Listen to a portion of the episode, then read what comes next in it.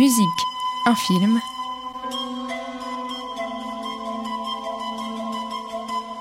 Caroline Pastorelli.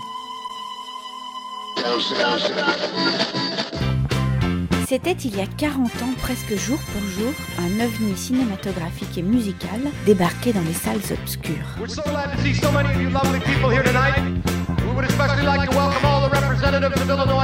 We're Dan Aykroyd et John Belushi, deux trublions du Saturday Night Live, émission phare de NBC, ont créé pour le show leur personnage, celui de Jack et Hollywood Blues, membres d'un orchestre de blues. Le succès des sketchs et de leurs disques est tel que l'idée d'une adaptation au cinéma s'impose. Aux manettes, John Landis, le futur réalisateur entre autres des clips thriller et black or white de Michael Jackson. Ensemble, ils vont imaginer l'histoire des Blues Brothers, un périple fou de deux voyous sympathiques en mission pour les seigneurs afin de récolter 5000 dollars pour sauver l'orphelinat où ils ont grandi. Le film est un phénomène populaire à sa sortie, la bande son cultissime.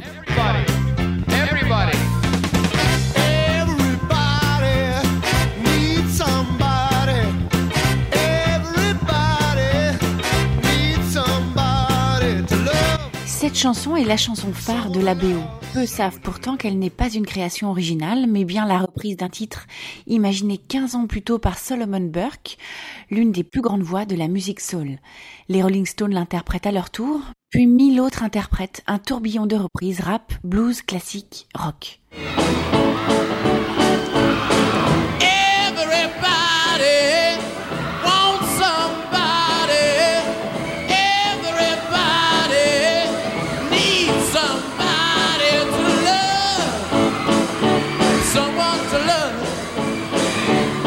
C'est la version des deux hommes en costard, lunettes et chapeau noir qui lui offre la postérité.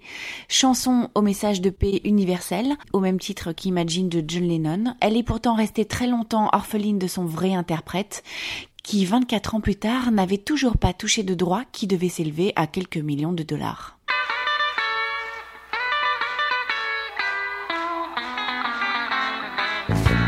Si le film est resté célèbre pour le record mondial de carambolage, une cinquantaine de voitures de police détruites pendant le tournage, pour son budget cocaïne hein, prévu pour les acteurs pendant le tournage à titre de récompense, il est surtout resté dans l'histoire pour son casting génial, phénoménal.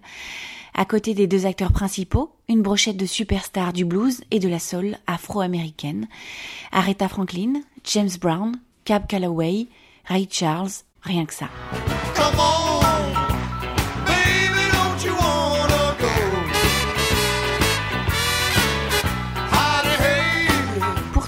À l'époque, ces icônes de la musique ne sont plus rien, oubliées, reléguées. Comment rivaliser avec la vague du disco qui fait rage alors?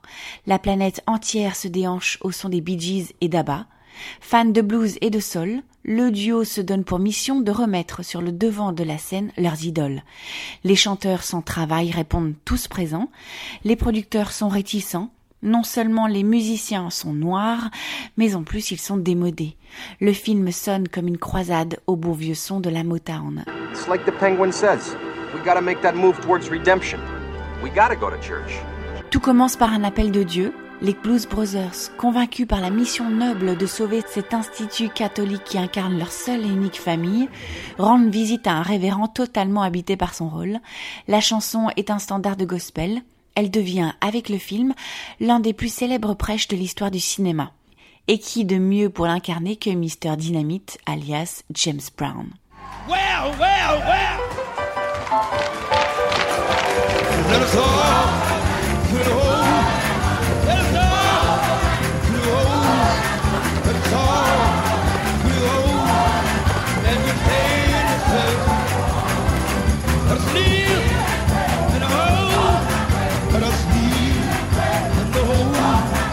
Le caractère divin de leur mission est si réel que le Vatican lui-même, le vrai, s'est penché sur le film il y a une dizaine d'années et a décidé, dans une de ses revues, de reconnaître officiellement l'entreprise divine des Blues Brothers et de l'élever au rang de film catholique. Anecdote vraie, croix de bois, croix de fer. Oh, shut up, woman. C'est son seul et unique rôle au cinéma et pourtant elle semblait faite pour cela. You better think,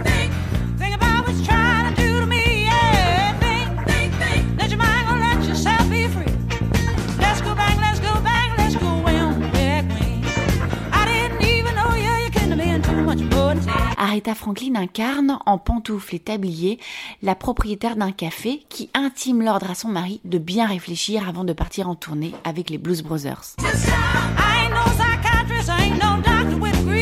Elle entonne l'un de ses plus grands tubes, qui grâce au film redevient un tube 12 ans après sa sortie. Une aubaine pour la chanteuse dont l'album disco La Diva avait fait un flop un an avant.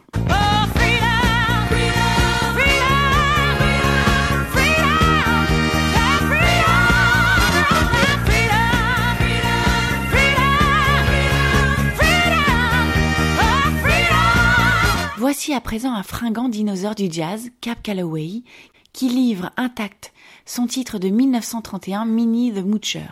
C'est l'un des premiers disques de l'histoire du jazz à dépasser le million d'exemplaires vendus dans le monde. Hey folks, here's a story about Minnie the Moocher.